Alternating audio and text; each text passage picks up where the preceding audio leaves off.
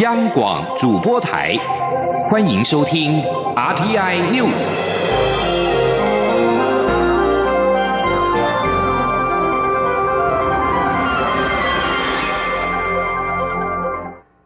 各位好，我是主播王玉伟，欢迎收听这节央广主播台提供给您的 RTI News 新闻。首先带您关注。有国安局人员利用总统专机出访回程，国宾礼遇货物海关免验的机会，私运大量香烟入境。蔡总统对于发生此案感到震怒，国安局长彭胜竹请辞负责，总统府侍卫长张杰也自行处分调职之外，蔡总统今天特别邀请总统府秘书长陈菊、国安会秘书长李大为进行会商，并且做出多项指示。总统在会中指示，除了配合司法单位侦办之外，机关内部也应彻底调查本案，同时全面检视相关流程，了解过往常年积习情形与探讨流弊成因，严格加以杜绝。总统也指示，应彻底检讨礼遇规定是否有滥用情形。未来访团随员回国行礼通关，除了涉及国安机敏事宜之外，均应赋予海关全责，比照一般旅客规定进行查验。总统并且指示，此次事件凸显国安团队在人员管理上有待改进，应透过此一机会进行全面整治，对于纪律严加要求，以提升团队运作效能。而外交部今天表示，相关单位主管已经为此负起责任。如果此事牵扯外交部，会对第一线在外交打拼的同仁很不公平。行政院长苏贞昌今天表示，蔡总统此行出访成果丰硕，但是官员违法理应严查严办。至于礼遇通关制度是否要检讨，苏奎表示，该检讨、该就责的就要做。有关此案的司法进度，检调二十二号漏夜约谈国安局人员等十人到案，检察官讯问之后，声押吴姓、张姓两名嫌犯，其余八人交保。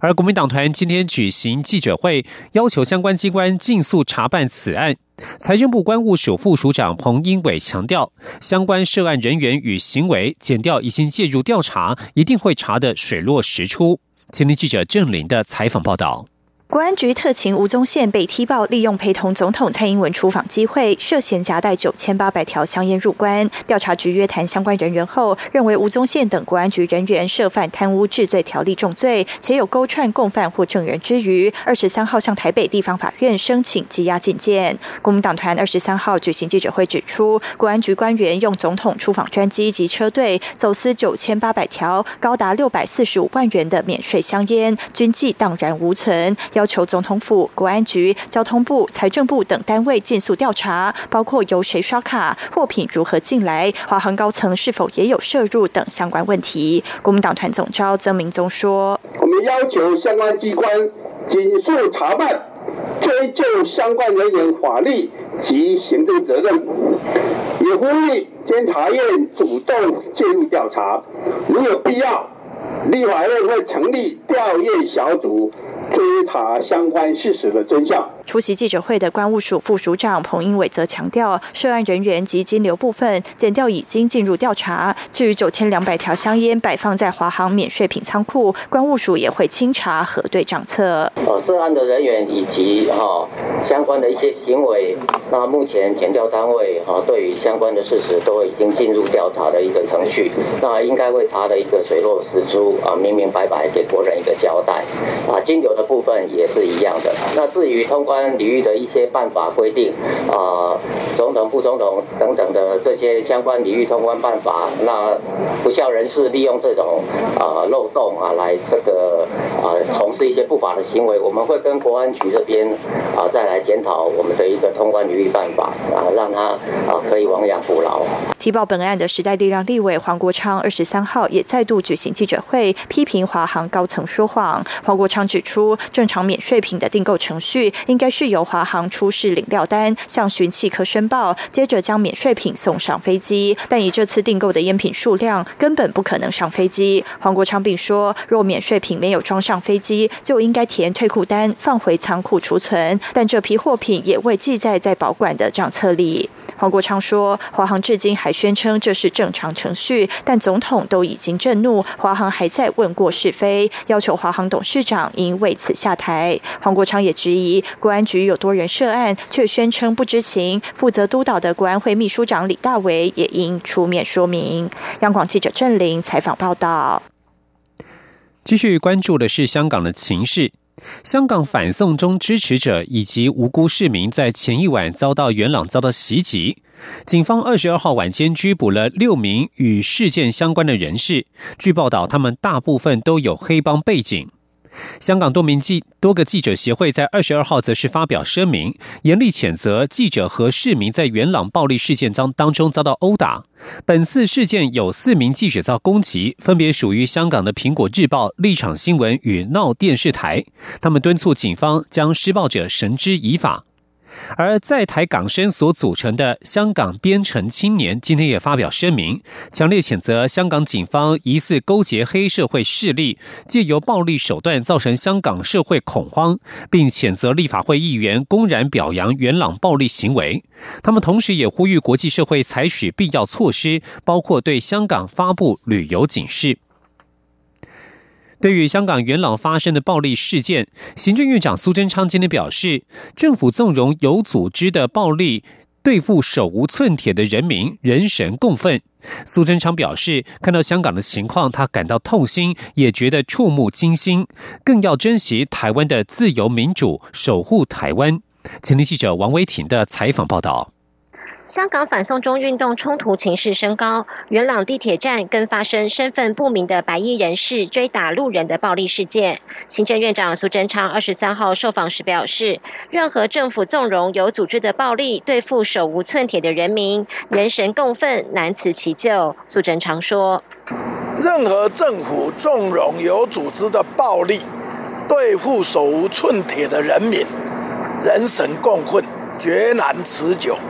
我们台湾过去也是威权统治，也曾经有政府暴力，但台湾人民用智慧、用坚韧、用努力，一步一步走到今天有自由民主。苏贞昌表示，看到香港的情况令人痛心，也让人触目惊心，所以更要珍惜台湾的自由民主得来不易，要守护台湾，也替香港加油。中央广播电台记者王威婷采访报道。据关心是财经消息，才刚结束自由民主勇士之旅的蔡英文总统，今天在总统府内接见世界台商台湾商会联合总会第二十五届回国访问暨投资考察团，积极向台商招手，鼓励台商回台投资。总统表示，近年来政府积极推动法规松绑，改善台湾的投资环境，也提出欢迎台商回台投资方案。现在是投资台湾最好的时机，欢迎台商回台投资，与政府一起打拼。今天记者刘玉秋的采访报道。政府力推台商回台投资方案，鼓励台商回台投资。而蔡英文总统二十三号在总统府内接见世界台湾商会联合总会第二十五届回国访问暨投资考察团时表示，他才刚结束自由民主永续之旅，出访期间他过境美国纽约、丹佛，感受到旅外侨胞以及台商朋友对台湾的情谊相挺。总统特别感谢世界台湾商会联合总会总会长尤冠。峰一起陪同出访，为台湾拼外交。总统致辞时也表示，过去台商用一卡皮箱闯天下的精神，不仅在国际间创造了丰硕的成果，也用经济撑起台湾参与国际经贸的空间。世总更是台湾与国际接轨的重要推手，用民间的力量加强巩固台湾的经贸外交。总统并说，政府近三年来积极推动法规的松绑，改善台湾投资环境。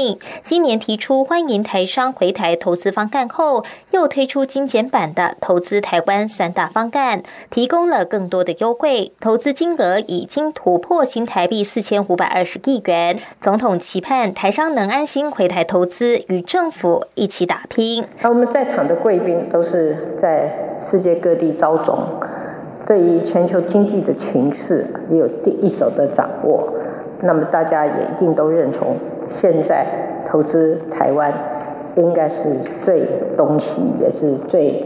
好的时机啊。而对于台商关切的课税问题，总统说，立法院已经三读通过境外资金汇回管理运用及课税条例，希望透过实质租税优惠，引导台商汇回海外的资金，调整全球的投资布局，更能促进台湾经济的发展。中广电台记者刘秋采访报道。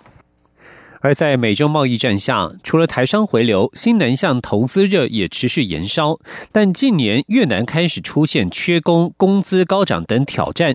经济部次长王美花今天指出，新南向人力成本相对台湾人较低，劳力密集产业依旧可前进新南向国家。不过建议还是得导入自动化生产，以避免每五到十年就面临相同的人力成本挑战。另外，厂商也可以到有产业群聚效果的新南向国家投资，或是直接将台湾上下游产业链带往当地。今天记者谢嘉欣的采访报道。外贸协会董事长黄志芳日前接受媒体专访时提到，台湾产业模式应由水平式扩张改为垂直式扩张，否则东南亚劳工成本上涨，企业又要寻找低廉工资的国家移动。像是越南当前就面临缺工问题，且工资已是全东南亚最贵的。他还引述台商说法，若是为廉价劳工而到越南投资，可能要想好几年后的退场机制。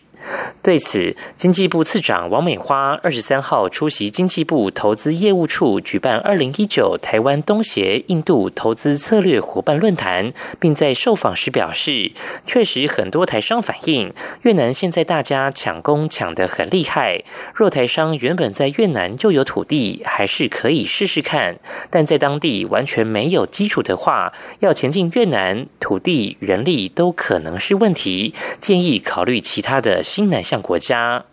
王美花强调，不论到哪里投资，劳力密集产业都要尽量导入自动化生产，否则每过几年就要重新面临人力成本过高的问题。他说：“大家都还是尽量要自动化，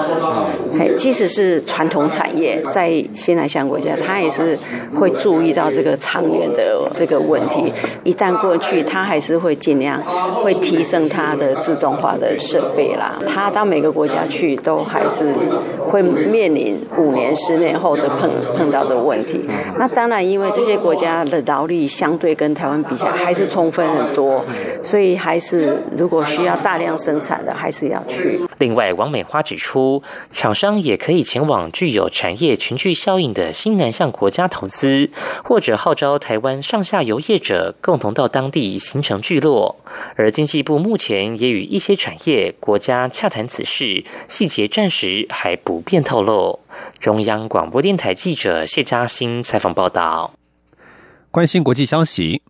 美国白宫表示，美国数家科技公司的执行长二十二号会见美国总统川普，对限制使用中国通讯设备制造商华为产品的政策表达强烈支持的态度。美国政府认为使用华为产品将产生国家安全疑虑，但是华为否认这种指控。今年五月，川普发布行政命令，封杀所有美国公司与华为的往来，但是后来将禁令延后到八月中执行。白宫指出，二十二号与川普会晤的科技公司 CEO 包括了 Google 的皮查伊、思科的罗宾斯、英特尔的斯万、美光的莫罗特拉、威腾的米里根、高通的莫兰科夫以及博通的陈福阳。白宫表示，这些执行长表达强烈支持川普的政策，并且对于美国五 G 创新和部署持乐观看法。美国总统川普二十二号表示，美国政府与北韩有非常正面的接触，但是双方尚未决定重启非核化谈判的日期。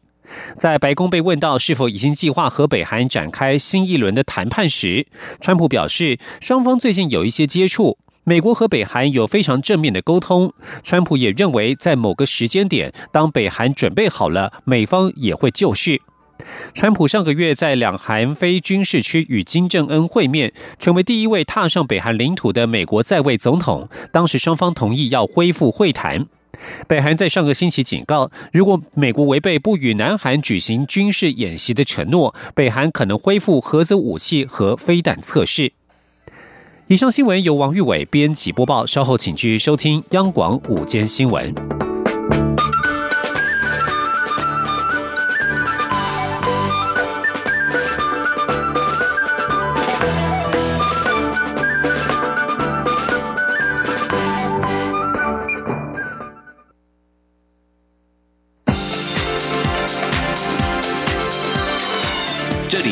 中央广播电台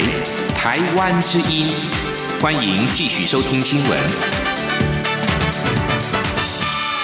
听众朋友您好，我是张顺祥，欢迎您继续收听新闻。首先提供的是教育新闻。二零一九年全国教育局处长会议今天在云林登场。教育部长潘文忠表示，十二年国教课纲即将实施，从二零一七年开始的五年之内，政府将筹编新台币四百五十亿元，支应增聘师资等配套措施。请听央广记者陈国维的采访报道。一年一度的全国教育局处长会议，二十三、二十四号在云林举行。教育部表示，十二年国教课纲是启动台湾教育走向下个阶段非常重要的契机。除了课纲之外，师资准备、专业成长、教学课程等配套措施的推动，都必须同步到位。而各地方政府的教育单位首长、主管能否与在地各级学校联系密切，更是政策推行的关键。因此，这次全国教育局处长会议的中心议题，就以十二年国教课。纲推动与落实为主轴，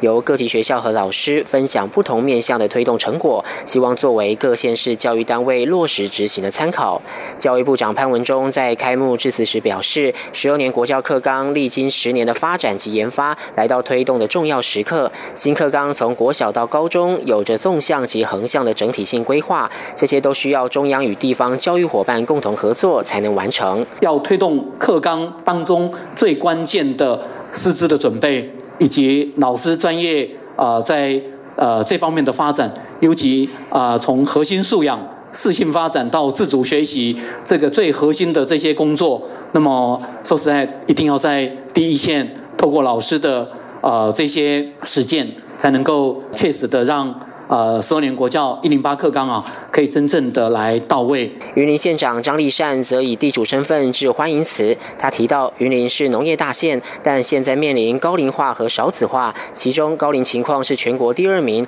老化的人口数是全国第一名。全县学校今年共少掉二十八班，所以他期盼中央能多多协助，让云林的孩子不要输在起跑点。县府也将持续推展一人一乐器、一人一才艺的教育政策。今年会议也。将以数位学习及自主学习为主题，透过国民中小学课程与教学整合平台、教师适性教学素养与辅助平台，以及国民中小学自造教育及科技中心等三部分进行专题分享，希望提升教师及学生数位学习的成效。中央广播电台记者陈国伟云林采访报道。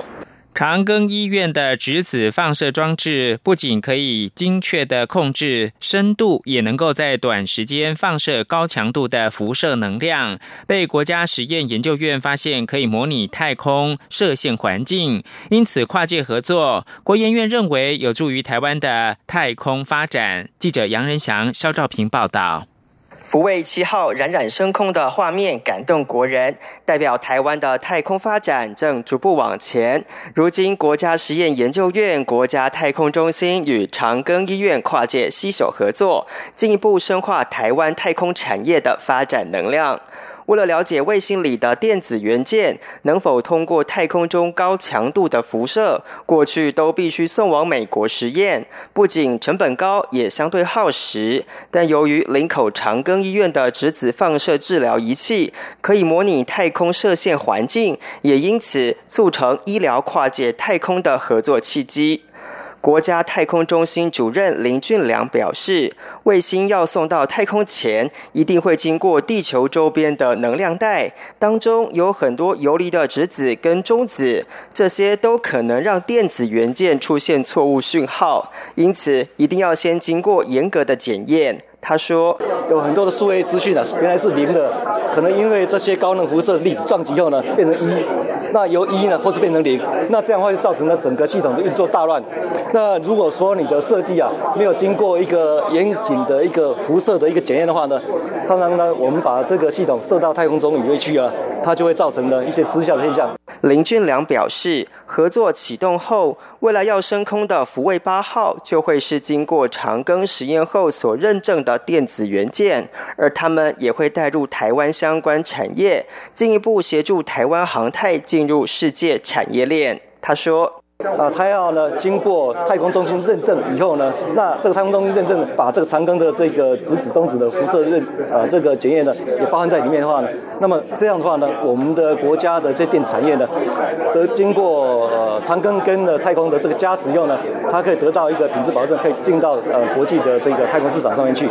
长庚大学医学物理研究中心主任赵自强表示，相关设备除了可以投入太空研究外，也可以提供地面、高山飞行高度的微电子抗辐射试验。这对提升物联网、车用装置、医疗电子的稳定度也有很大的帮助。中央广播电台记者杨仁祥、肖兆平采访报道。医学中心、儿童医院等级的医疗服务，现在也可以延伸到偏乡地区的医疗院所了。台大儿童医院首创急重症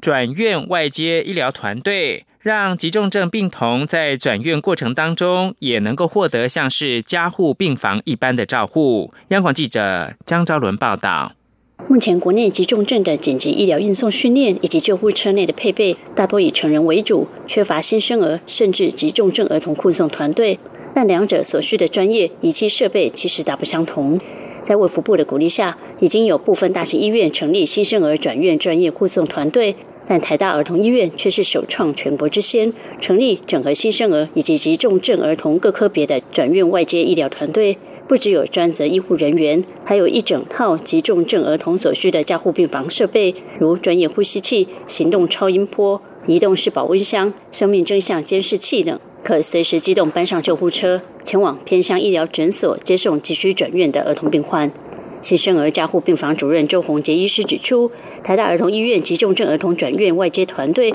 只接受医院以及诊所的转介。从今年二月起到现在，已经接收超过一百五十位病童转诊，其中有近七十位病童是由台大团队前往外接，多数以新生儿为主。不止降低病童转院风险，也因为有更及时的医疗介入，让病童病情扭转危机。周宏杰说：“接到这个小朋友的时候，其实我们的加护的一个照护就开始了。我们希望能够在所谓的我们在极难重症外接的的部分里面，我们做希望能够做到所谓的。”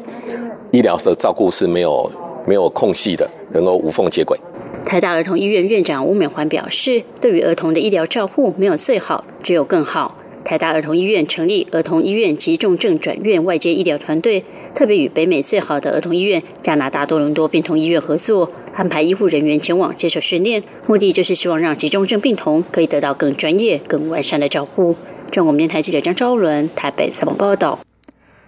政治焦点：高雄市日前因为大雨导致市区多处的淹水，高雄市长韩国瑜抨击中央只盯着高雄看。对此，行政院长苏贞昌今天表示，高雄淹水两百七十三处，不看高雄要看哪里？苏贞昌也表示，市长应该站在救灾的第一线，不能够神隐之后突然冒出来，然后就突然的乱放炮，要钱也不照规矩来。记者王威婷的报道。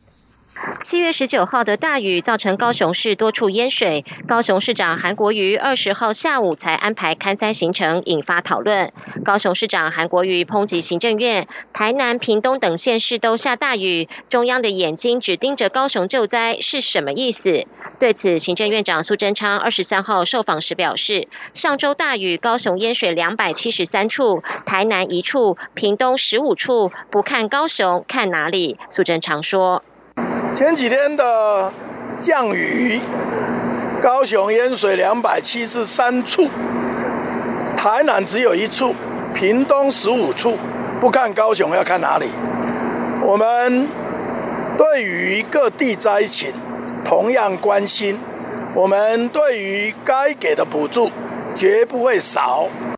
苏贞昌表示，地方首长防救灾应该站在第一线，不能推脱代呼，也不应该神隐二十几个小时之后突然冒出来要钱，也不照规矩来。苏贞昌说，首长应该站在第一线，绝不能推脱，也不能代呼，更不应该神隐二十几个小时后突然冒出来。不知轻重，不知头尾，没有掌握状况，就突然乱放炮，只懂得要钱，要钱也不照规定来，这都非常不该。另外，台东县长饶庆林率领县府团队北上国发会，争取新台币五十五点七亿元的经费。苏贞昌表示，他非常清楚各地方基于建设争取经费，但是中央要照顾全国，还要处理国防、外交、教育各方面的议题，有些也不是地方的权责所在，各有大的担子要扛。他呼吁大家一条心，中央地方团结努力，建设才有力。中央广播电台记者王威婷采访报道。高教工会今天到劳动部召开记者会，他们表示，文化大学推广教育部竟然是为了瓦解工会的运作，以 email 资遣工会召集人以及副召集人等核心干部。他们向劳动部不当劳动行为裁决委员会递交申请书，劳动部则回应表示，预估一百二十天内裁决，若确定有不当劳动行为，将发命令要求复职复薪。财经焦点：经济部公布的最新外销订单统计，已经呈现连续八个月的负成长，而且预告七月资讯通信产品接单不乐观，是否冲击台北股市科技类股的表现呢？市场认为，除非第三、第四季的表现差到超乎市场的预期，届时才有可能影响台北股市大盘的变动。记者陈立信鸿报道。根据经济部公布的外销订单，六月受美洲贸易战重伤的大多集中在传统货品，包括机械、化学品、基本金属和塑橡胶制品，主要是受到国际原物料价格下滑，客户又处于保守观望，因此呈现负成长。至于台湾科技主力资讯通信产品是唯一正成长的品项，主要受益于高单价笔电接单成长，加上部分笔电客户提前下单。不过经济部也预告，在厂商提前下单的效应结束后，资通讯产品接单下个月转趋保守，有可能转成负成长，且预期七月外销订单减幅恐怕会扩大。由于台北股市近期挑战重回一万一千点大关，也让市场关注是否冲击台股科技类股以及大盘表现。市场认为，短线上来看，投资人预期美国联准会 FED 月底降息，再加上近期美国超级财报周，科技股表。表现不差，因此都持续支撑台股科技类股表现。分析师许博杰说。哦，由于这个美国这个超级财报周哦，最近持续在进行当中，那市场对于科技股的财报哦，其实短线上是乐观的。那尤其哦，这个礼拜包含像德以、超伟哦，甚至这个莱利斯哦，甚至像脸书、亚马逊等等哦，这些都会陆续来做公布。我想在整个科技股先前已经哦领先反映过这个美中哦贸易战的这个利空之下呢，其实在短线上来看哦，除非有更大的利空，或者说第三世纪的这个展望。非常的差，不然我认为在目前来看，哦，其实已经没有哦太多的这个利空可以影响科技股的这个表现。国泰政企顾问处协理简博也认为，短线在市场对于 FED 月底降息的预期，有利于资金在市场游走，资金行情支撑盘面表现。但长期来看，如果第三、第四季相关数据显示都不利于科技股，届时就有可能冲击台股表现。中央广播电台记者陈林信宏报道。国际新闻：强生预料将在今天成为英国保守党的党魁，进而出任英国首相。将近二十万保守党的党员在二十一号投票，从前外相强生跟现任外相韩特之间选出新的党魁，以接替因为脱欧协议没有获得国会通过而决定要请辞的首相梅伊。保守党的投票已经在台湾时间二十三号的零点结束。根据各家民调，强生渴望以近七成的得票率赢得胜利。根据联合国上个星期发布的报告，拉丁美洲是世界上凶杀犯罪率最高的地区。在全世界记录的凶杀案总数当中，百分之三十七发生在拉丁美洲，而拉丁美洲的人口仅占全世界人口的百分之八。专家表示，拉丁美洲的凶杀案犯罪率可以说是一种流行病。美国纽约州在二十二号成为全美第一个禁止喂猫去除爪子的州。喂猫除爪被保护动物人士谴责是残忍的举动。在一些国家早已经是立法禁止为猫除爪的手术，是把猫爪内的骨头直接的切除，等同是帮猫来截肢。除了为猫带来严重的痛苦跟身体失调，并导致提早出现关节炎，甚至可能会反而让猫常常咬坏家里的。